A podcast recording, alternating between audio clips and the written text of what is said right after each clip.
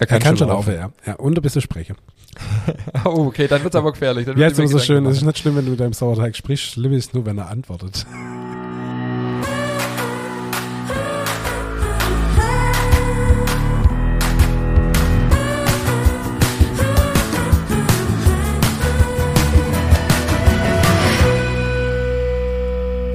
Guten Morgen, David. Ich glaube, so früh wie heute haben wir noch nie eine Podcast-Folge aufgenommen. Nein, stimmt. Guten Morgen, lieber Ingmar. Hammer, es ist oder? tatsächlich 8.36 Uhr, äh, was für mich ja nicht früh ist, aber für dich wahrscheinlich schon, oder? Bist du bist, schon fit? Bist aufnahmefähig? Also ich muss echt sagen, 8.36 Uhr ist auch für mich mittlerweile spät, ja. Ich bin mittlerweile zum oh. Frühaufsteher mutiert, ja. Aber ähm, tatsächlich war heute so ein Tag, äh, wo ich mit meiner Tochter relativ lange im Bett liegen geblieben bin, weil sie immer gesagt hat, Papa, noch fünf Minuten, noch fünf Minuten und dann, ja gut, okay, okay, okay. Du hast Dank, Dank nochmal. Man lässt sich ja doch auf Leide für sowas und äh, dementsprechend, ähm, ja, musste ich mich dann doch ein bisschen beeilen. Aber Nee, alles gut. Guten Morgen, ja. Wir haben noch nie um die Uhrzeit aufgenommen. Ja, heute geht es terminlich nicht anders. Ähm, ich bin auch äh, heute gar nicht so früh aufgestanden, weil gestern Abend war Genussabend äh, von unserem Gewinnspiel vom Haller Tagblatt, hat wieder mega viel Spaß gemacht, deswegen äh, bin ich auch noch gar nicht so lang wach, also von dem her sind wir wahrscheinlich gar nicht so weit auseinander heute, aber ich stelle mir das immer so vor, bei euch in der Werbeagentur, so ihr schlaft so um 10 Reihe, drückt erstmal auf die Kaffeemaschine, aber in der Praxis ist es wahrscheinlich oder hoffentlich auch ein bisschen anders. Du, tatsächlich sind wir, äh, also das ist das Vorteil, mit dem wir zu kämpfen haben, dass, äh, dass alle immer denken, ja vor 10 muss ich bei euch eh nicht anrufen. Äh, und dann aber abends um 20 Uhr kann ich euch noch erreichen Bereiche? Nee, tatsächlich nicht. Also wir sind tatsächlich äh, eine ganz langweilige 9-to-5-Agentur. Aber ähm, nee, einfach weil jeder von uns ganz fr früh aufsteht. Und mir ist es ja völlig egal, wann die Leute kommen. Und äh, dementsprechend sind eigentlich alle relativ früh da. Ja, schön. Ist immer ganz witzig, wenn wir mal irgendwelche Fotoprojekte äh, mit euch haben und, und, und äh, unsere Fahrerin dann ähm, der Auftrag hat, bei euch irgendwelche Produkte vorbeizubringen, damit ihr die fotografieren könnt, dann ist auch immer die große Frage, ja, ab wann kann ich da hin? ja, das ist immer so ein Ding. Also der Michi ist ja tatsächlich um sieben immer da. Ja, es fängt halt ganz früh an, so. Und das ist halt für eine Werbeagentur ist halt sieben, sorry, das ist mit in der Nacht, ja, also das geht halt gar nicht. Aber ähm, manchmal ist der halt auf morgen schon unterwegs und dann wird es halt schwierig, ja, weil äh, dann ist unser, unser, unsere Frühschichtbesetzung relativ schwierig. Ja, schön. Und wie war es gestern Abend? Erzähl. Ähm, was, äh, Genussabend. Ähm, es war, war, war, war toll. Wir haben ähm, theoretisch 14 Gewinner äh, gehabt. Es waren nur 10 da. Keine Ahnung, vielleicht auch terminlich schwierig. Ähm, äh, ist auch egal, aber war ein richtig schöner Abend. Ähm, ich habe zu denen am Anfang gesagt, okay, habt euch jetzt nicht bewusst für den Abend angemeldet, ihr müsst halt jetzt einfach äh, das aushalten, was auf euch zukommt. Das war von dem her ganz, eine ganz lustige Truppe. Es war ja nur regional, weil es ja ein Gewinnspiel von der Zeitung hier war und ähm, ansonsten sind ja oft auch Leute von weiters weg am Start. Das war von dem her auch ganz interessant und äh, was mich total überrascht hat, das Interesse an dem ganzen Thema Sauerteig und so weiter war immens. Also jeder hat noch so ein Becherle Sauerteig mitgenommen. Ich habe ganz viel drüber erzählt ähm, und die waren dann alle, alle fasziniert. Also einer hat dann gesagt, Wahnsinn, was man, wie lange man über Sauerteig reden kann. Das, heißt, das war noch mhm. lange nicht alles. Ähm, ganz viel weiß ich ja selber auch nicht und ganz viel von dem, was da passiert, wissen wir ja alle auch nicht ganz genau. Und es war echt, äh, war, war richtig schöner Abend, hat Spaß gemacht und ähm, wie immer haben wir ein bisschen überzogen und ähm, ja, war, war, war ein rundum gelungener Abend. War dann eine, eine ganz bunt durchgemischte Gruppe, oder? So, die halt. Genau, ja. es war von Mann, Frau, alles Mögliche dabei, äh, jung, alt oder jung, älter. Mhm äh, ja, war, war bunt durchgemischt. Aber wie gesagt, alle halt hier aus der Region, was dann auch wiederum ganz interessant war. Und ähm, jetzt nicht unbedingt die klassische Leute, die sonst immer kommen, die einfach sehr sich mit dem Thema Genuss auch schon auseinandergesetzt haben, sondern einfach eine, eine bunte Mischung. Das war, hat es auch sehr spannend gemacht. Ähm, du wurdest äh, sogar vermisst auch. Äh, also jemand hat auch gefragt, wo, wo du bist. Tanja hat dich äh, würdig vertreten. Ähm, Genau, und ähm, ja, wir haben ja unser nächster Genussabend auch schon nächste Woche. Yep. Ich bin ehrlich gesagt gerade überfragt, ob der ausgebucht ist oder ob da noch Platz ist, weiß ich gar nicht. Ähm, ja, spannend. Also das äh, ist doch ein großer Teil inzwischen meiner Zeit, äh, wo in diese äh, Veranstaltungen da rein fließt, gerade im Moment zumindest. Genau, habe jetzt gerade schon die erste Anfrage für 2024 vom Landfrauenverein äh, diese Woche gekriegt und so. Und auch was vermehrt auch wieder kommt, sind diese Themen Kindergeburtstag ähm, oder so Brezelback-Event mal von unserer Firmenabteilung oder so. Das haben wir ja ganz viele Jahre oder lang, eigentlich jetzt in der ganzen Zeit gar nicht mehr gemacht, weil es auch gar nicht mehr ging. Und das fangen wir jetzt tatsächlich auch wieder so ein bisschen an. Zwar etwas verändert, weil wir ja lange in der Nachmittag neu produzieren jetzt, also eher ein bisschen später. Aber ja, wenn es die Zeit hergibt und man einen Termin findet, machen wir das jetzt tatsächlich auch wieder. Also wir haben demnächst auch mal wieder einen Kindergeburtstag, das hatten wir schon ewig nicht mehr. In der Backstube? Und, cool. mh, Genau, also ich komme einfach so ein bisschen zum Brezelbacken und ähm, ähm, darf jeder seine Brezel backen, kriegt dann auch eine schöne Urkunde und so. Das habe ich ja schon, immer früher ja schon oft gemacht. Mhm, süß. Da war es äh, genau jetzt einfach lange nicht mehr möglich und genau, das äh, solange die, die, die Besetzung auch in der Backstube das bei uns hergibt, äh, ist das schön. Stimmt, jetzt wo du das sagst, früher ist auch immer einmal im Jahr oder zweimal im Jahr äh, der Kindergarten zu meinem Papa in den Backstub gekommen. Und dann haben die auch mit meinem Papa zusammen Brezel backen und haben sich das angeguckt. Auch das war immer süß. Das war richtig süß. Aber, boah, das gibt es, ja, ist klar, Corona gab es da auch schon lange nicht mehr. Müsste ich mal fragen, ob es das irgendwann mal wieder gibt, weil das war eigentlich immer ein ganz, ganz süßes Event. Das war echt cool. Mhm. Haben wir auch schon ab und zu gehabt, ja, genau. Aber sowas war völlig, völlig nicht möglich jetzt einfach die letzten Jahre. Ja. Aber cool, dass, so, dass er sowas wieder anbietet, weil, wie du sagst, äh, ihr habt wieder ein bisschen äh, die Kapazität nachmittags oder die Luft nachmittags, von dem her cool. Genau, ja. Also ich selber halt, dadurch, dass ich nicht mehr jetzt der Erste bin, der anfängt, früher war das ja dann immer noch zusätzlich, Mhm. quasi musste ich das noch zwischen drücken, jetzt habe ich da eher mal dann auch Zeit dafür und das ist ja auch das Schöne, mache ich auch gern und genau, das ist, ja- und ich merke aber auch, es kostet natürlich auch alles wahnsinnig viel Zeit, Vorbereitung und so weiter, das kann man oft gar nicht so richtig nachvollziehen, was da alles dahinter steckt. Ja. Und deswegen geht es auch nicht immer und zu jeder Zeit, aber wenn es möglich ist, ist es einfach schön und gut und genau. Und so wie, wie gesagt, das steht und fällt eben einfach auch mit der Personalkapazität in der, in der Produktion. Wenn ich da nicht fest eingeplant bin, was ich eigentlich meistens gar nicht mehr bin. Also dass ich bin schon in der Backstube, aber wenn ich mal fehle, ist es nicht so tragisch, sondern die, die Posten sind auch ohne mich besetzt, so muss es ja auch sein. Und dann, ähm, genau, dann läuft es. Und Cool. ja, deswegen haben wir jetzt nächste Woche schon unseren nächsten Brotgenuss. Oh, ich freue mich drauf. Der, der letzte war jetzt im Dezember und von dem her freue ich mich echt drauf. Auf einen schönen Abend. Die sind nämlich immer sehr schön. Das ist schon Absolut. Cool. David, unsere Website war down. Kannst du vermelden, dass alles wieder in Ordnung geht? Wir haben viele Anfragen, Zuschriften gekriegt, dass die Rezepte nicht mehr aufrufbar sind und die Folge auch nicht. Ja, ja ähm, die Folgen waren nicht aufrufbar. Also die Website war aufrufbar, nur die Folgen waren nicht aufrufbar. Da gab es ein, Ah, okay. da einen kleinen Bug. Ähm, musste ich reparieren. Das dummerweise hatte ich den Fehler vor einer Woche schon, schon einmal. Schon mal. und äh, und äh, da hat's, ähm, dann hab ich es repariert und dann ging's wieder und dann war das jetzt wieder so. Deshalb äh, war mir das nicht bewusst, dass da ein Fehler drin war. Ich habe es relativ schnell korrigiert, aber ähm, ja, sie tut wieder. Also alles gut, aber ja, ist natürlich immer doof, wenn sowas äh, dir dann erst später auffällt. Gut, kann passieren, aber auf jeden Fall hier die Meldung, dass alles wieder geht. Wir hatten letzte Woche den Fall, dass unsere Bestell-App down ging und das am Freitag. Oh, das ist, oh, das ist aber richtig bitter. Das war richtig bitter am Spätvormittag. Auf einmal kamen ein paar Kunden und haben gesagt, hey, eure App geht nicht, Telefon hat klingelt und so. Und das war jetzt natürlich richtig blöd, weil wir haben Samstag ja bis zu 100 Bestellungen oder über 100 Bestellungen. Mhm. Und die meisten kommen am Freitag halt rein per App, weil wir dann ja, äh, weil der Kunde ja dann im Café die Bestellung abholen kann, ohne dass er sich im Laden anstellen muss. Und wenn das halt dann wegfällt, ja, dann bist du schon aufgeschmissen. Mhm. Dann, ähm, klar, dann muss der Kunde entweder per E-Mail oder per Telefon bestellen. Dann muss er aber in den Laden kommen, weil er dann ja noch bezahlen muss. Ja, klar. Und dann habe ich einfach, man kann über diese App auch so Push-Nachrichten rausschicken, dann habe ich eben die Nachricht rausgeschickt, hey Leute, lasst uns nicht hängen, wir haben schon alles vorproduziert, kommt in den Laden. Wir versuchen das Personal im Laden noch ein bisschen zu erhöhen und es hat dann unterm Strich alles auch wieder gepasst und die ging dann um bis 18 Uhr kann man bestellen, freitags 18.30 Uhr kriege ich eine E-Mail von unserem Anbieter, dass die App jetzt wieder funktioniert. Okay, okay. Also, naja, aber so ist es halt, ja. Wenn man sich dann auf die Technik verlässt, kann sowas natürlich passieren. Ja, du. Aber immer wieder spannend, mit was für Herausforderungen man kurzfristig konfrontiert wird. Ja, absolut. Du, das ist halt genau das Thema mit, den, mit der ganzen Technik. Weißt, da, da, da ist, und du hast meistens einen klitzekleinen Fehler und erstmal den zu finden, das ist das große Problem. Ja, weißt du, und das, äh, das Absolut, ist ja das, was mein Job so interessant macht, weil du hast immer wieder irgendwo so einen kleinen Bug drin und dann weißt du nicht, jetzt, hä, warum? Und dann musst Was ist denn ein Bug? äh, ein Fehler. Und dann musst du den jetzt finden, ja. Und warum macht der jetzt, wenn ich den, wenn, oder wenn ich das hier aktiviere, warum macht das dann diesen Fehler? Und das musst du dann erstmal rausfinden. Und das ist halt, ja, ähm, eine Sisyphus-Arbeit. Seit wann ist Bugfehler? Oder halt, ein, also ein, ist ist, ist, ein ein? Bug drin, ja, da ist halt ein Fehler drin, ja. So ein, also das ist schon aus der Technologie ist das, Technologiebranche, Echt? ja, da ist ein Bug drin, also ein Okay. Fehler drin. Hab BOG. Aber wir können jetzt auch mal durch den Trans Ach so, ah, okay, mhm, okay. wir können jetzt aber auch durch den Translator durchjagen, ob's, ob, ob Ich habe jetzt gedacht, ich habe jetzt gedacht B-A-C-K. Nee, Bug. Also ist ein Insekt quasi, also ein, ein, ein also äh, wörtlich übersetzt ist ein Insekt quasi ein, Okay. der sich da draufsetzt und quasi einen Fehler produziert. Ja. Also wieder was gelernt. Vielen Dank. Sehr gerne, sehr gerne. Sag doch einfach in Zukunft Fehler.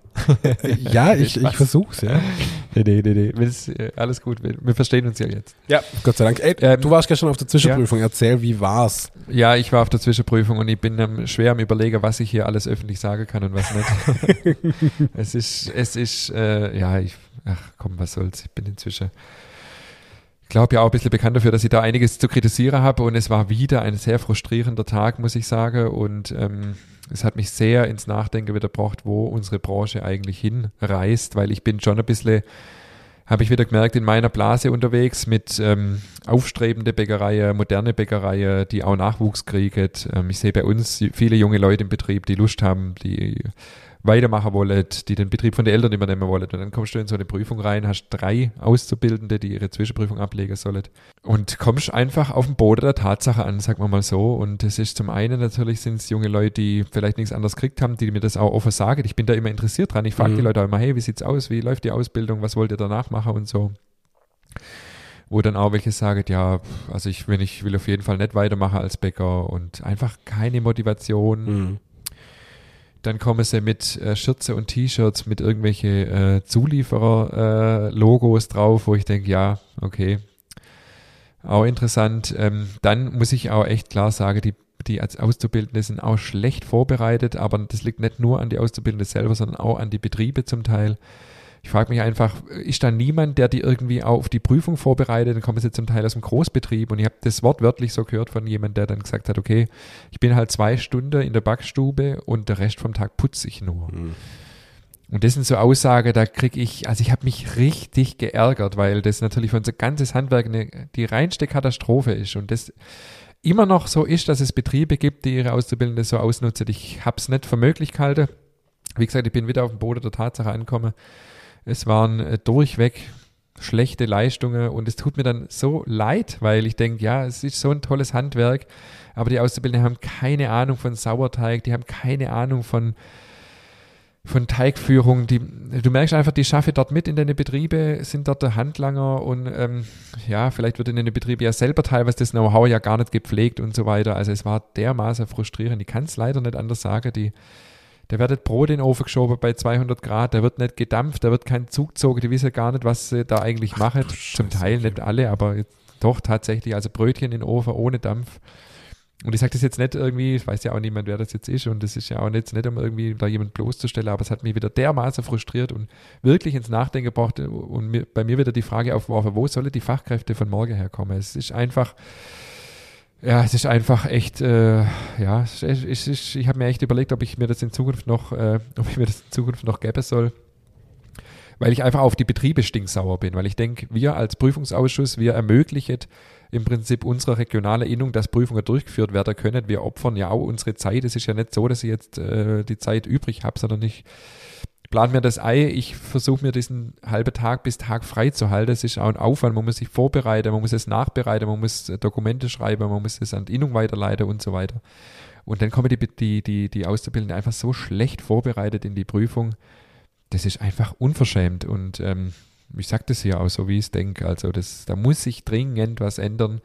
Sonst geht unser Handwerk knallhart vor die Hunde und da braucht es wirklich auch jeden Quereinsteiger, den wir kriegen können, damit unser Handwerk, und mir geht es nur um das Handwerk, mir geht es nicht um Tradition oder Ausbildung oder Nicht-Ausbildung oder gelernt oder nicht gelernt, aber das Bäckerhandwerk, das Know-how in unserer Gesellschaft geht vor die Hunde, wenn man nicht, äh, wenn man nicht, äh, wenn man die Quereinsteiger nicht hätte. Das ist, Ja, ist traurig.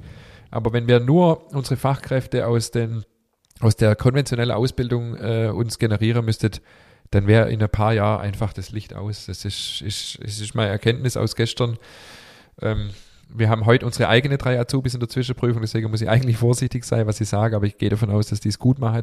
Die hattet auf jeden Fall ähm, eine gute Vorbereitung und ähm, sind selber auch alle motiviert. Und dass dann nicht alles klappt an der Prüfung, das ist nicht das Problem, aber du einfach merkst, die haben nie einen Teig in der Hand gehabt, die haben nie am Ofen gestanden, die haben wahrscheinlich nie wirklich geübt auf diese Prüfung. Das ist echt irre. Also die, die rollet sich ihren Plunderteig aus und überlege dann, welche Sorte sie machen. Also die haben vorher keine Ahnung, was sie eigentlich überhaupt Mhm. machen wollen.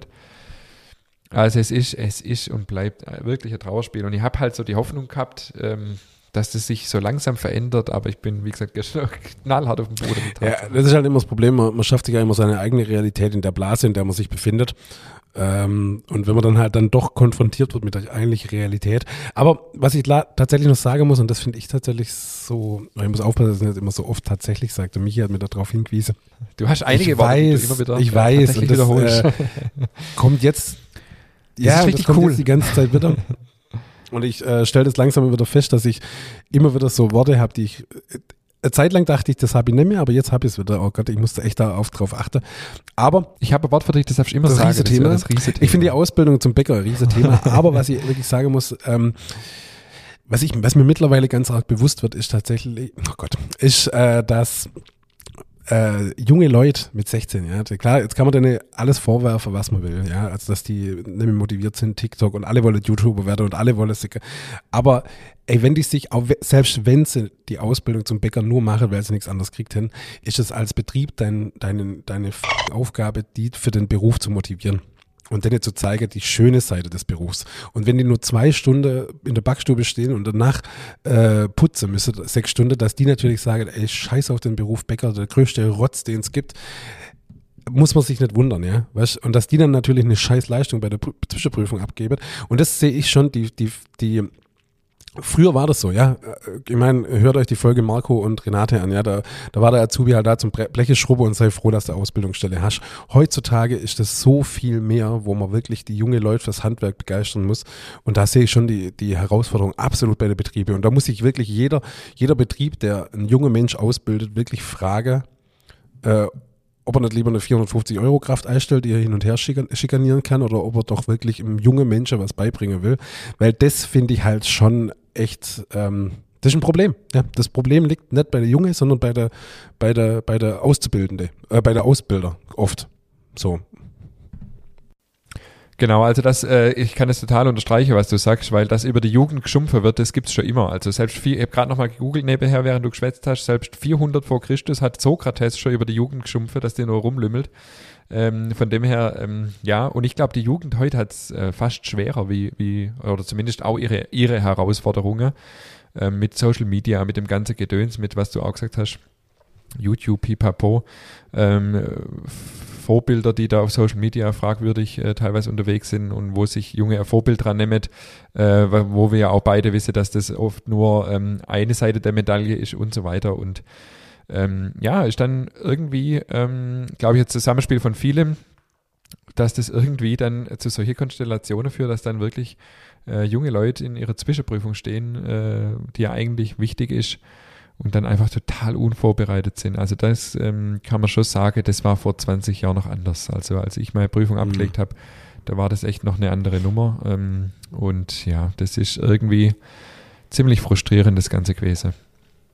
Du, ich bin damals auch total vorbereitet in beide Prüfungen, also in die Zwischenprüfung genauso wie in die Gesellerprüfung. Ich habe mir da richtig Zeit genommen und auch mein Ausbilder hat sich die Zeit genommen, mir da Sache zu erklären, nochmal zu zeigen, nochmal alles durchzugehen, das mit mir in Ruhe zu besprechen und so. Klar, weißt wie gesagt, als 18, 17, 16-Jähriger bist du da relativ noch, ja, weißt mir gehört die Welt, alles gut, was, weißt aber klar, dir ist trotzdem wichtig, ja. Und ich werde nie auf die Idee kommen, da hinzustehen und sage, ja, keine Ahnung, habe halt nichts anderes gekriegt, juckt mir nicht, jetzt mache ich das halt und bin es nicht besteht, ist mir egal. Ja, ja. Weißt? Echt schade, echt schade. Und ich sehe es halt, ich sehe es halt, äh, ich sehe es halt echt, ähm, für unser ganzes Handwerk sehe ich da echt, äh, ja, bin, bin, bin immer Optimist, aber ähm, in dem Bereich muss ich wirklich sagen, das ist, das ist, weiß gar nicht, was ich da sagen soll. Ich sehe da fast schwarz, also da muss echt, äh, dringender Umdenken stattfinden. Wir brauchen dringend junge Leute, die Lust haben auf das Handwerk, auf das tolle Handwerk, die auch Betriebe findet, die dem auch gerecht werden, die ähm, die junge Leute nicht ausbeutet und so weiter, weil dass die sich das nicht mehr gefallen lassen, das ist klar und das ist auch richtig so. Ähm, also wir haben ja demnächst, ähm, ich glaube, äh, ja, es dauert noch ein paar Wochen, aber wir haben äh, schon eine äh, Dame auf unserer Gästeliste, die, die äh, Gerlinde Kuttruf, die Berufsschullehrerin in Schwäbisch Gmünd ist, die echt eine, eine ganz, ganz tolle Arbeit macht und mit der ich mich auch schon lange über dieses Thema unterhalten habe, weil ich ja oft auch kritisch gegenüber der Schule bin was da an Inhalte vermittelt wird, aber die wirklich auch da der Finger in die Wunde legt und sagt, die Betriebe sind auch heute immer noch mindestens zur Hälfte, wenn nicht in der Überzahl, die einfach die Ausbildung nicht ordentlich durchführen. Und das hat mich auch wieder schockiert. Also bin mal gespannt, was die zu dem Thema zu sagen hat. Also da, das wird sicher, das wird sicher sehr, sehr spannend, was die zu berichten hat. Also da, es, und es, das, die sagt auch, es gibt keine Lösungen so richtig. Also die Quereinsteiger habe ich gerade schon angesprochen, das kann aber auch nicht die Lösung sein. Also es ist echt, meiner Meinung nach, ist schon fünf nach zwölf. Also wir müssen da als gesamtes Handwerk, ähm, kann es nur so, so, drastisch sagen, dringend uns überlegen, wie, wie das in Zukunft weitergehen soll. Ja, kann ich zu 100 Prozent unterstreichen. Ich finde es wahnsinnig wichtig, auch wenn ich jetzt nicht mehr einen klassischen Handwerksberuf ausübe, aber ähm, wobei ich es ja immer noch witzig finde, dass wir Fotografer Handwerker sind. Ähm, Ah, voll. Ja, aber äh, es ist schon so und ich, ich also mein Herz schlägt schon für, der Hand, fürs Handwerks, äh, für der Handwerksbereich und ich finde das wahnsinnig wichtig und äh, ich finde es auch wunderschöne Berufe, muss ich echt sagen. Ich habe ja jetzt aufgrund von meinem Umbau daheim mit sehr viele Handwerker zu tun und ich würde mal wirklich unterstreichen, dass es alles leidenschaftliche Handwerker sind und ich finde es schon auch geil, wenn man so ist, weißt so und ähm, das kann was so, so Schönes sein. Und da sehe ich schon die Aufgabe drin, junge Leute zu motivieren und äh, die dafür zu begeistern in den Betrieben, auch in der Schule, klar, absolut. Ähm, ja, Spannend, auf jeden Fall. Ähm, ja, gut, auf der anderen Seite, ich glaube, dass der, der, der heute prüft, wo jetzt deine gut vorbereitete Prüfer, der geht mit Sicherheit heute Abend anders heim, wie, wie du gestern, aber gut. Äh, ich hoffe es zumindest. Ja. Also vielleicht muss ich nächstes Mal auch Abbitte leisten und sagen, okay, unsere waren genauso unvorbereitet, aber das, ich weiß, dass es nicht so ist. Und es ist mir egal, ob die, ob die jetzt eine gute oder eine mittelgute Note heimbringen.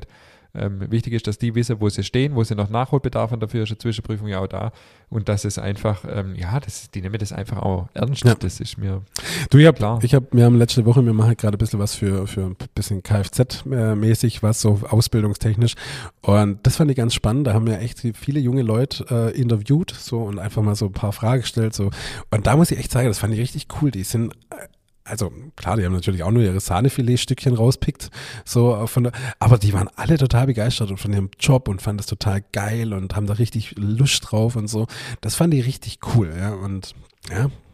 Das ja, es ist, es ist schwierig, da irgendwie das Ruder rumzureißen. Ähm, aber ich glaube, ja, wir müssen als Handwerksbetrieb und wie du auch jetzt gerade richtig gesagt hast, Handwerksberufe sind so schöne Berufe.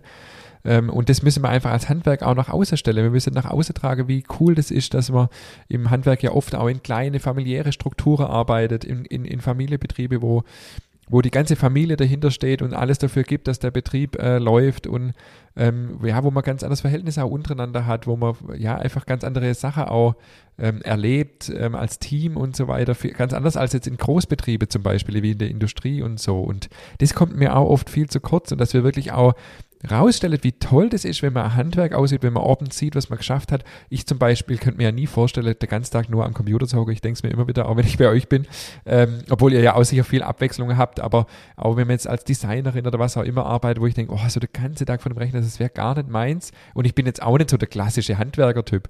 Und ähm, da müssen wir Werbung machen dafür und im Gegenteil, ähm, und gerade im Bäckerhandwerk, ich habe das, ich sage das bei jedem Genussabend, ich könnte da stundenlang drüber sprechen, wie, wie faszinierend das ist, das ganze Handwerk, was wir hier ja auch regelmäßig besprechen, mit Naturfermentation, mit, das ist so viel an Know-how, was man da braucht und das ist kein Beruf, den irgendjemand dahergelaufen ist, der nichts anderes gefunden hat, ausüben sollte, sondern das sind eigentlich, ist das ein Beruf, wo man viel über Biochemie, Biophysik, äh, wissen muss, wo man Leidenschaft haben muss, für, für, wo man Handgefühl haben muss, wo man und, und, und da geht es nicht um irgendwie äh, 100 Kilo Teig wegklöppeln oder so, sondern es geht eigentlich darum, ja, das, das zu verstehen, was da passiert. Und ähm, das ist hoch anspruchsvoll. Und das versuche ich immer wieder auch so nach außen zu tragen. Und mir bräuchte da echt dringend gute Leute. Und das ist so frustrierend.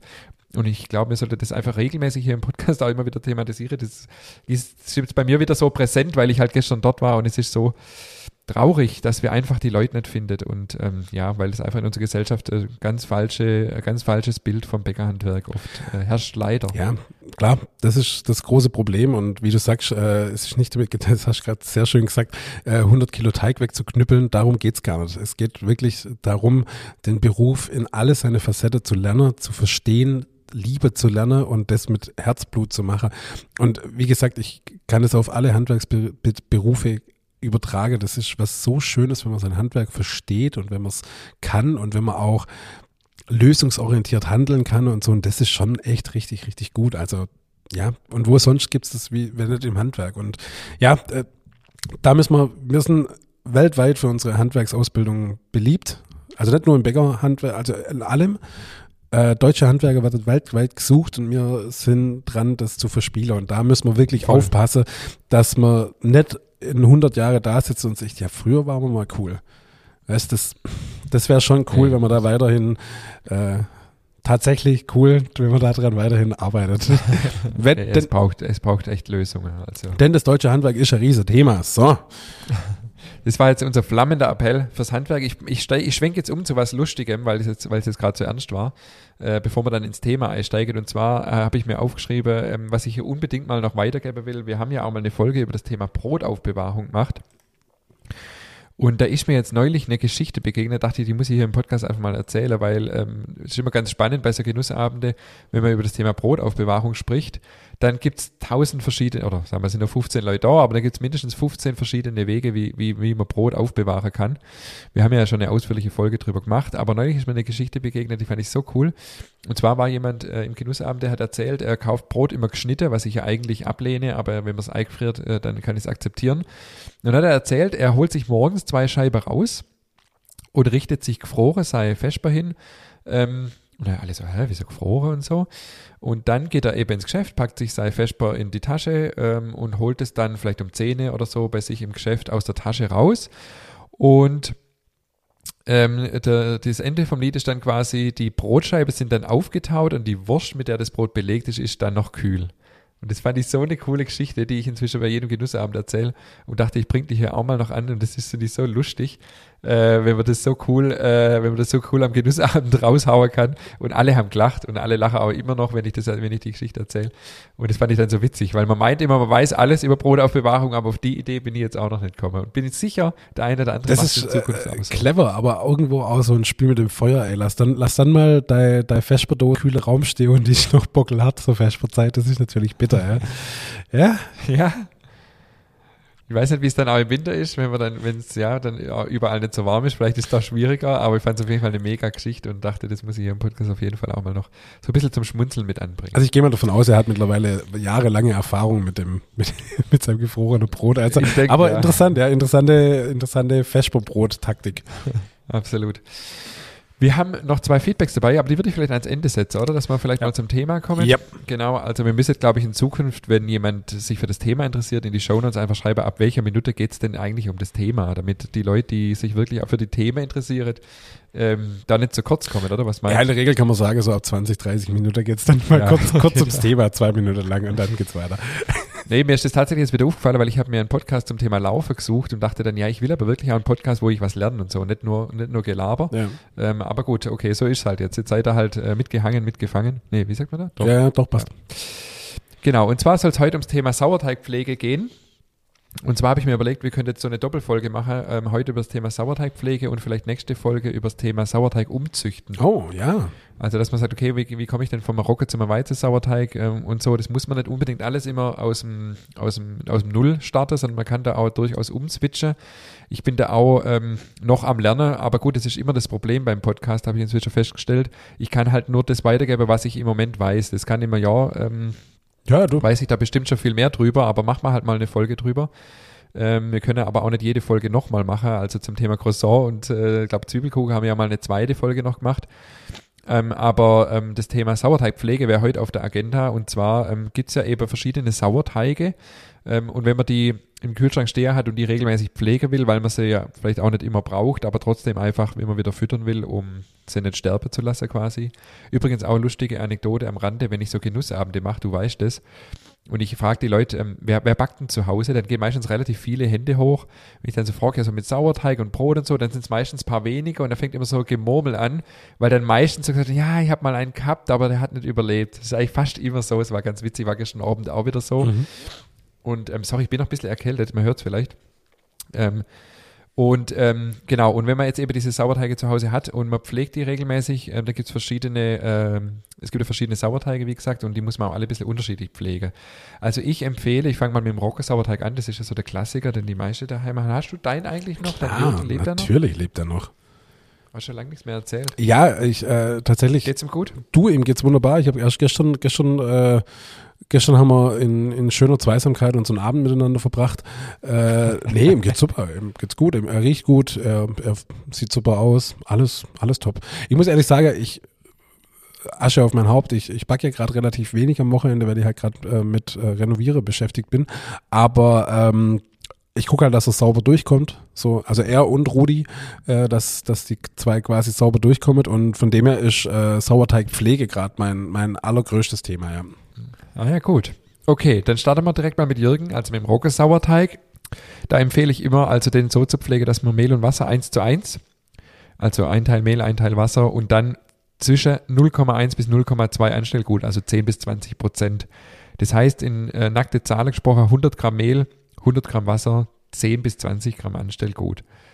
Es kommt ein bisschen dran, darauf an, wie alt euer Anstellgut ist. Umso älter das Anstellgut ist, umso weniger, sagt man eigentlich, tut man dazu rein, weil dann ist es ja nicht mehr so, äh, ja, nicht mehr so ganz äh, so, wie man es eigentlich haben möchte und dann versucht man eher ein bisschen weniger zu nehmen und das dann öfters aufzufrischen. Wenn es jetzt rein um die Pflege geht, dann ist es so, ähm, dass ihr das einfach mit 10 bis 20 Prozent Anstellgut füttern könnt. Dann wieder warten, bis der Sauerteig eben so ist, dass er ja, ein bisschen unter, äh, unter dem optimalen Reifezustand ist und dann wieder in den Kühlschrank. Also wenn man weiß, er steht jetzt wieder ein bis zwei Wochen im Kühlschrank, dann eher ein bisschen jünger im Kühlschrank.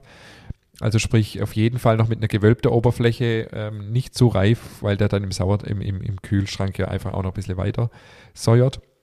Wenn ihr den jetzt fit machen wollt zum Backen, ist es wieder ein bisschen anders. Da würde ich, wenn es Anstellgut älter ist, tatsächlich auch etwas weniger der, im ersten Schritt nehmen als Anstellgut und den dann zwei bis dreimal anfüttern, bis der einfach wieder so ist, wie ihr ihn kennt. Grundsätzlich sage ich immer inzwischen, ähm, man darf gar nicht so verschrocken sein, es ist nicht so kompliziert und Sauerteig kann auch mal wieder aufgepäppelt werden, wenn er schon ein bisschen längere Zeit im Kühlschrank ist. Dann eben über mehrfaches Auffrischen. Äh, und ähm, das funktioniert eigentlich immer sehr, sehr gut. Also ich finde es immer selber faszinierend, wenn ich ähm, auch im Sommer zwei Wochen irgendwie nichts gemacht habe im Sauerteig, dann sieht er relativ kümmerlich aus, aber wie man den doch wieder hochpäppeln kann, ist immer ganz, ganz spannend. Ähm, und vor allem, wenn eine Sauerteigkultur relativ stabil ist, das heißt viele Jahre vielleicht schon besteht oder viele Auffrischungen hinter sich hat, dann ähm, funktioniert das also immer ziemlich mhm. gut. Also, wir halten fest, Trockenauerteig, 100 Gramm Mehl, 100 Gramm Wasser, 10 bis 20 Gramm Die Erfahrung, die, die Erfahrung ja, habe ich jetzt auch gemacht. Also Jürgen ist ja wirklich, der, der chillt halt gerade nur rum. So, ich gucke, dass ich den sauber quasi durch den Winterschlaf kriege. Aber wenn ich dann doch mal backe und ihn wirklich so schön anfrisch wird, dann kriegt er seine Energie und sein, seine, seine Kraft. Das ist schon cool. Und gut, ich meine, Jürgen ist jetzt auch schon zweieinhalb Jahre alt. Also er hat schon eine gewisse Stabilität. Er, er kann, er kann schon laufen, ja. ja. Und ein bisschen sprechen. oh, okay, dann wird es aber gefährlich. Dann ja, ist so schön. Es ist nicht schlimm, wenn du mit deinem Sauerteig sprichst. Schlimm ist nur, wenn er antwortet. sehr gut. Sehr, sehr gut. Das ist wie so bei, äh, bei so, bei so, ähm, bei so äh, Science-Fiction-Filmen, oder? Wenn, wenn, wenn irgendwie die, die künstliche Intelligenz übernimmt ja, genau. irgendwann. So, das, das Sauerteig übernimmt. Beim Weizensauerteig ist es ein bisschen anders. Da habe ich die beste Erfahrung gemacht mit 1 zu 1 zu 0,7, also deutlich mehr Anstellgut. Ähm, der reift dann auch deutlich schneller ich mal 0,5 bis 0,7. Ich, ich mache es tatsächlich mit 0,7, also sprich 100 Gramm Mehl, 100 Gramm Wasser, 70 Gramm Anstellgut. Ähm, und dann gilt eben das Gleiche. Da ist ja eher nicht so, dass es so eine gewölbte Oberfläche gibt, wenn man mit TA 200 arbeitet. Ähm, aber da muss man einfach auch, muss man ein bisschen rausfinden, wie, wie die, wie die Bubble-Struktur, also die Luftbläschenstruktur oben sein sollte, dass er, dass er, dass er reif ist und auch eher etwas jünger dann wieder in den Kühlschrank. Das gilt für alle Sauerteige. Und ähm, er sollte einfach mild säuerlich riechen. Also Weizensauerteig ist etwas äh, pfleglicher zu behandeln wie Rocker. Rocker ist deutlich unempfindlicher. Ähm, genau, weil der wird schnell zu sauer. Also eher gucke, dass er wirklich nur mild riecht und dann wieder zurück in den Kühlschrank. Bei einer Matre ähm, mache ich es tatsächlich auch immer so, dass ich die 1 zu 1 zu 0,5 sagt man ja, und zwar in dem Fall ein Teil Mehl, also 100 Gramm Mehl, nur 50 Milliliter Wasser und die gleiche Menge Anstellgut wie Mehl, was sehr, sehr viel ist, also 1 zu 0,5 zu 1 eigentlich. Ähm, jetzt wird es kompliziert, also wir packen das auch in die Show Notes.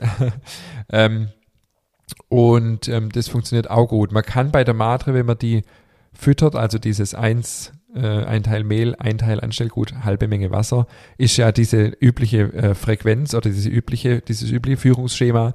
Wenn man die nur füttert, um die quasi am Leben zu erhalten, dann kann es auch weniger Anstellgut sein, dann hat man auch nicht so viel Reste. Ähm, genau, dann kann man auch bis auf 0,2 runtergehen im Anstellgut. Ich würde trotzdem diese, äh, diese Festigkeit, diese TA von 150 weiterhin beibehalten.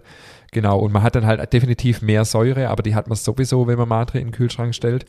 Also das ist wirklich nur für die Fütterungs-, also für die Pflege äh, so. Ansonsten muss man da ein bisschen anders verfahren. Genau, also das sind so die drei verschiedenen Sauerteigarten, mit denen ich jetzt selber ja auch umgehe, mit denen ich um die Fütterungspflege, Intervalle ähm, beziehungsweise Parameter, mit denen ich die beste Erfahrung gemacht habe. Aber da ist natürlich auch so, ähm, jeder hat da ein bisschen andere Erfahrungen, jeder, jeder Kühlschrank ist auch anders, jedes Mehl ist anders. Das sind nur so meine Tipps. Wichtig ist, glaube ich, dass man es regelmäßig macht. Also ich sag mal, wenn eine Sauerteigkultur stabil ist, dann hebt die auch schon mal zwei Wochen im Kühlschrank. Dann ist sie allerdings, ja, dann ist sie, wie sie ist, dann ist sie nicht mehr so aktiv, dann ist sie relativ sauer. Für eine Pflege reicht es trotzdem. Gut wäre sicher, wenn ihr regelmäßig das macht, also regelmäßig gar einmal in der Woche, vielleicht sogar zweimal in der Woche, dann habt ihr einfach ein aktiveres, frischeres Anstellgut im, im Kühlschrank. Wenn ihr wisst, ihr, ihr backt eh lang nicht, dann würde ich ihn eh trocknen. Ähm, also da sind meine Erfahrungen, dass das auf Backpapier aufstreiche, richtig durchtrocknen lasse und vermale als Sauerteigmehl sozusagen funktioniert am besten. Ähm, aber wie gesagt, wenn man halt nicht genau weiß, wann man wieder backt, dann wirklich einmal in der Woche, ja, sollte man es schon machen wie gesagt, passiert auch mal zwei Wochen nichts, aber dann ist halt ein relativ schwaches Anstellgut. Dann braucht man einfach auch wieder mehr Intervalle, um es wieder auf Trab zu bringen, wenn man dann wirklich auch ohne Hefe, ohne zugesetzte Backhefe dann auch backen möchte. Ich habe mir noch zu, ähm, zu Hefewasser ein bisschen was aufgeschrieben, wer das vielleicht auch im Kühlschrank hat. Das ist auch interessant, das funktioniert auch ja relativ lang, äh, bleibt es ja auch. Äh, also kann man das wieder nehmen, um dann einen Vorteig auch zu machen. Ähm, auch das kann man ja immer wieder auch auffüllen, ist auch ganz interessant. Also wenn man Hefewasser entnimmt, kann man ja auch äh, Wasser wieder nachgeben und das gärt ja dann auch wieder durch. Ich äh, habe gute Erfahrungen gemacht, dann immer wieder auch ein bisschen Honig dazu zu tun, dass einfach Futter da ist. Funktioniert aber auch gut. Ähm, genau, zu Hefewasser haben wir schon mal eine komplett eigene Folge gemacht, die Folge 33. Äh, habe ich jetzt in der Vorbereitung festgestellt, oder hast du festgestellt, lieber David, weil ich vorgeschlagen habe, zum Thema Hefewasser eine Folge zu machen, bis der David gemerkt hat, ähm, da gibt es schon eine komplette Folge drüber. Also ähm, keine Ahnung, was ich da alles erzählt habe, ist schon lang, lang her. Aber genau, Hefewasser mache ich selber gerade gar nichts. Genau, das sind so meine, meine Stichworte zum Thema Sauerteigpflege. Hast du Fragen, lieber David? Nö, ich finde es sehr aufschlussreich, ähm, weil ich ähm, meine Menge falsch mache. Ähm, also ich äh, habe bisher immer 1 zu 1 zu äh, 0,5 gemacht beim, beim äh, Rogge Sauer. Und genau beim Weizen ist genau gleich. Also beim Rogge quasi vom Anschlaggut zu viel und beim Weizen zu wenig. Ähm, er, er kommt durch, ihm geht's okay, ja. aber äh, gut, wenn ich das jetzt genau weiß, dann kann ich es ja auch besser machen. Ja, ich glaube, aber da ist auch so, weil erlaubt ist, was funktioniert. Ich bin niemand, der es jetzt so dogmatisch sagt, das ist das, was halt meine Erfahrungen sind ich hätte halt Angst beim Roggersauerteig mit 0,5, dass der, der wird halt sehr schnell reif und dann ist halt die Gefahr, dass er dir drüber geht, relativ hoch. Ähm, und vor allem, wenn dein Anstellgut schon sehr alt ist und du nimmst dann 0,5 ähm, Anstellgut, dann hast du halt viel von dem alten Anstellgut wieder drin. Es kommt immer ein bisschen drauf an. Das ist auch ganz schwierig ähm, so festzulegen, weil jedes Anstellgut anders ist, wie, wie alt ist das Anstellgut und so weiter. Deswegen hab ich, habt ihr jetzt vielleicht auch gemerkt, ich, ich schwimme auch so ein bisschen hin und her, weil es ist sehr, sehr viel Erfahrung notwendig ähm, um da einfach auch zu merken, wie ist mein Anstellgut und so. Und ihr kennt euer Anstellgut am besten. Deswegen äh, ist das alles auch nicht in Stein gemeißelt. Äh, und 0,5 ist nicht falsch, aber klar, ähm, das ist halt, der reift halt dann wahrscheinlich relativ schnell heran. Wenn du dann den Zeitpunkt verpasst, ihn kalt zu stellen, dann ist halt wahrscheinlich auch schnell mal über, überreif. Wenn der dann halt wieder zwei Wochen im Kühlschrank steht, dann kann es halt auch mal schnell zu viel sein. Aber genau, man muss da ganz entspannt bleiben. Ich habe, äh, wenn ich eins gelernt habe über die Jahre, es ist mega komplex, das Thema zwar, aber es ist auf der anderen Seite auch nicht so kompliziert. Also es wird auch viel neu interpretiert. Ich glaube, es ist, das Allerwichtigste ist, dass ihr ein sauberes Gefäß habt, einen sauberen Löffel habt, dass ihr keine Fremdgärungen reinkriegt, dass ihr ihn regelmäßig hegt und pflegt und ähm, ob das jetzt 0,1, 0,2 Anstellgut sind, ist dann gar nicht mehr so entscheidend. Wie gesagt, man muss halt ein bisschen beachten, wenn das Anstellgut sehr alt ist, eher ein bisschen weniger und dann öfters anfrischen. Wenn ihr gleich backen wollt, eh sowieso ein bisschen öfters anfrischen. Für die reine Pflege ähm, sind die Parameter, die ich jetzt gesagt habe, die, mit denen ich die beste Erfahrung gemacht habe. Aber wie gesagt, ich bin da inzwischen auch vorsichtig geworden, weil ähm, oft auch andere Parameter funktionieren und dann ja. ist das genauso okay. Das, äh, genau, das bringt mich jetzt direkt zu unserem Feedback, weil nämlich deswegen habe ich dich jetzt auch so schön gefragt, David, ob du nicht eine Frage hast, weil die, ähm, die Sabrina hat uns ein Feedback geschickt, das mir auch sehr gefreut hat, weil sie eben David äh, dir geschrieben hat, dass sie sich so freut, dass du immer die richtige Frage stellst. Also wenn wir hier irgendwelche fachliche Sachen besprechen, was ja äh, eher selten vorkommt, dann hast du meistens die Frage, die auch vielleicht der eine oder andere Hörer oder die Hörerin stellen würde. Ähm, das hat mich sehr gefreut. Also sie schreibt, David, dir ein mega Dankeschön für die tollen Fragen, mit denen du mir einfach aus dem Mund sprichst. Oft habe ich bei Themen, über die ihr sprecht, Fragen, die dann zu meiner Erleichterung stellst, die du dann zu meiner Erleichterung stellst, wo ich nicht weiterhin mit einem Fragezeichen dastehe und nicht weiter weiß. Das habe ich noch gar Also nicht gelesen. spannend. Hast du gar nicht gelesen? Nee, noch gar nicht. Das, das genau, schon, schon ein paar Tage da. Die Sabrina schreibt sie, unseren Podcast hört sie seit, seit drei Wochen erst und hat bei Folge 1 begonnen zu hören. Sie ist absolut süchtig, immer wieder Neues zu lernen, neue Rezepte zu bekommen. Ah, die ist noch nicht in den Abschweifteil gekommen, wahrscheinlich, die ist noch relativ am Anfang. Total spannend. Und ähm, da wir meines Wissens nach keinen Handwerksbäcker mehr haben, backe ich durchgehend so zwei bis drei Brote pro Woche. Dabei sind eben Sauerteigbrote und Toastbrot. Geschmacklich möchte ich das einfach nicht mehr missen und das gibt es im Supermarkt ja definitiv nicht. Bezüglich den Handwerksbäckers würde ich mich freuen, wenn ihr die Frage an die Community weitergeben könntet, ob es hier bei mir in Kassel noch einen gibt.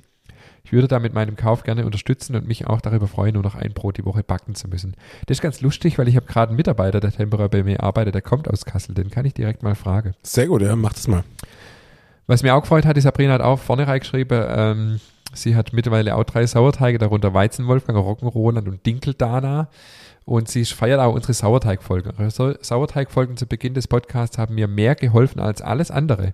Endlich mal auf den Punkt gebracht, wie, was, wann, wo und so weiter. Also von dem her vielen Dank, liebe Sabrina, für dieses tolle Feedback. Dann haben wir noch ein Feedback, ähm, das ist jetzt etwas kritischer und wir sind ja bekannt dafür, dass wir auch kritische Feedbacks hier im Podcast Raum geben. Und zwar geht es um die Folge 99 mit ähm, äh, Martin Kapfer, um das Öhringer Bier. Und ähm, wir haben hier ein Feedback gekriegt von der Heike, die eben schreibt, hey, das war vielleicht etwas unreflektiert, mal wieder. Ähm, dieser Vorwurf wurde uns ja schon mal gemacht, ähm, weil es natürlich auch eine andere Seite gibt. Also es gibt ja auch diese Seite, die eben da dieses Veto eingelegt hat die, gegen dieses Öhringer Bier. Und ähm, falls das so rüberkam, als würde mir das ins Lächerliche ziehen, also das war ganz und gar nicht unser Ansinnen, sondern wir wollten wirklich das auch von alle Seiten beleuchten. Aber natürlich war der Martin natürlich zu Gast und ähm, wir haben nur seine Seite jetzt im Podcast gehört und es gibt sicherlich ähm, auch eine andere, wie immer. Und ähm, es, er hat ja auch gesagt, es war ja auch ein Fehler, dass auf dem Etikett eben, ähm, beziehungsweise es stand Öhringer Spezial und es war ja definitiv nicht in Öhringer gebraut. Und ich habe mir auch im Vorfeld auf die Folge vorgenommen, da auch zu fragen, hey, wo habt ihr vielleicht auch Fehler gemacht? War das vielleicht auch gerechtfertigt? An der einen oder anderen Stelle diese Kritik. Und das kam vielleicht in der Folge tatsächlich dann zu kurz. Übrigens, ich sage auch tatsächlich. Ähm, weil, ähm, ja, weil es einfach so ein nettes Gespräch war und man ist dann gar nicht mehr so auf diese Kritik dann auch eingegangen, also auf, die, auf den Inhalt dieser Kritik eingegangen. Also das war mitnichten so, dass wir das irgendwo ins Lächerliche ziehen wollten. Es gab sicher hier und da berechtigte Kritik auch an diese Art und Weise, wie das vorher gemacht wurde. Ähm, aber es ist auch ein bisschen, trotzdem ja auch ein bisschen lustig, weil das so typisch deutsch halt einfach auch ist. Ähm, es stand ja auch auf dem Etikett, wo es gebraut wurde, nur halt zu klein und hinten. Und es stimmt schon, als Verbraucher geht man erstmal davon aus, Öhringer Spezial, geht man davon aus, es ist ein Bier, das auch in Öhringer gebraut wurde. Absolut, ja.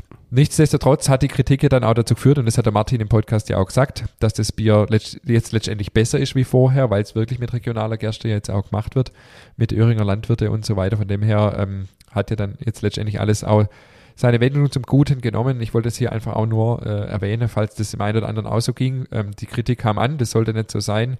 Aber ja, ich denke, im Laufe eines Gesprächs lässt sich nicht immer so vorhersagen, in welche Richtung das es geht, aber wir nehmen uns das zu Herzen, versuchen das besser äh, und, und ähm, reflektierter und auch objektiver in Zukunft äh, zu recherchieren. Ähm, genau, das war so äh, das, was ich dazu noch sagen wollte. Ja, und ich glaube, es ging uns ja eigentlich eher drum, wie es der Martin auch gesagt hat, es ging drum, was zu erschaffen, um äh, was vorher nicht da war. Das fand er so faszinierend. Und ähm, es wurde ja auch gesagt, dass er halt ein gro- großer Marketingprofi ist und das glaube ich halt eben nicht. Äh, ich glaube schon, dass der Antrieb eher rauskommt, dass er, dass er halt was erschaffen wollte. So und da halt so ein bisschen so seine, also vom Typ her, so da seine Leidenschaft halt aus irgendwo so ein bisschen drin gefunden hat. Klar ist jetzt der, der hundertprozentige Brauer, der da, der sein Leben lang auf drei Generationen Braugeschichte zurückblicken kann und, aber ja, trotzdem fand ich die Geschichte cool und äh, wie gesagt, es geht in keiner Weise darum, dass wir hier irgendwie nur eine Seite beleuchtet wurde, sondern äh, wir wollen da schon beidem Raum geben natürlich. Und auch die, die Frage natürlich, äh, irgendwo jetzt ein Brot herzustellen, das dann halt unter Münkheimer Spezial heißt, ist natürlich klar. Aber es ist in Deutschland halt schon so, dass man da natürlich, äh, ja, und es ist halt einfach auch ein bisschen witzig in Büro Bürokratie Deutschland. Und von dem her war das vielleicht ein bisschen, wo man ein bisschen drüber schmunzeln kann. Ich finde, äh, die Kritik, die gar nicht aufkam, die aber viel berechtigter gewesen wäre, ist, dass wir unsere Abschlussfrage vergessen haben. Stimmt.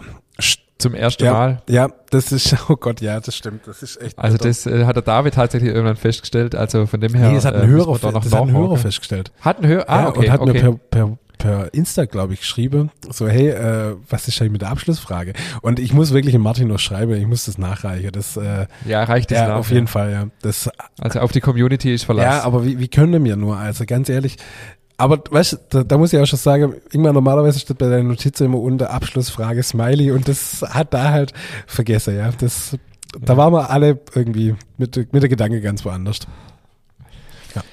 Schön. Ja. Es ist eine Stunde später wie noch vor einer Stunde. Unfassbar, oder? Es ist immer noch relativ früh. Wir haben noch einen ganzen Tag vor uns. Was hast du heute noch vor?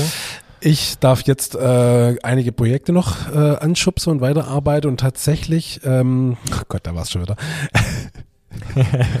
darf ich heute mein Kind vom Kindergarten abholen ähm, und dann werde ich einen wunderschönen Nachmittag mit meiner Tochter verbringen.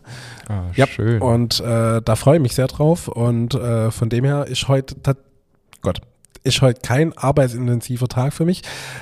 Ich darf jetzt noch ein paar Stunden was machen und dann ähm, werde ich einen wunderschönen Nachmittag mit meiner Tochter verbringen. Das klingt mega gut. Ja. Ich habe jetzt, ähm, ich habe jetzt direkt eine Besprechung, eine Bürobesprechung und ähm, bereite dann unter anderem auch meinen Pop-Up-Backtag vor, der direkt äh, vor der Tür steht. Das ist jetzt definitiv auch fix, was es gibt. Wenn die Folge rauskommt, ist der Tag schon vorbei. Wir könnten immer zum Einkaufen kommen. Aber es gibt definitiv jetzt äh, drei Sorten Brot, Baguette, Bürli und ähm, Schokoschnecke aus dem Backbuch und zwar tatsächlich ohne Zugesetzte Backhefe, ohne Gugelhupf, ohne Zugesetzte Backhefe mit Levi Tomate. Und ähm, ich kann das hier so locker sagen, weil es dann eh schon vorbei ist, weil ob das tatsächlich klappt, weiß ich noch nicht. Äh, aber ich werde darüber berichten und ich bin freue mich freue mich mega drauf. Und ähm, genau, bin jetzt Ja, dann können wir da nächste Woche drüber da reden. können wir nächste Woche definitiv drüber reden. Und ähm, das ist so mein, äh, mein Tag. Ich habe halt Bürotag. Das ist alles andere ist vergnügungssteuerpflichtig. Viel Bürokratie, wie du gerade schon richtig gesagt hast. Aber hier und da werde ich meine Matre pflegen, weil morgen wieder Hausbrottag ist. Also schön viel Abwechslung. Super. In diesem Sinne, Ja, bis ähm, nächsten Donnerstag. bis nächsten Donnerstag. Ciao, ciao. Ciao.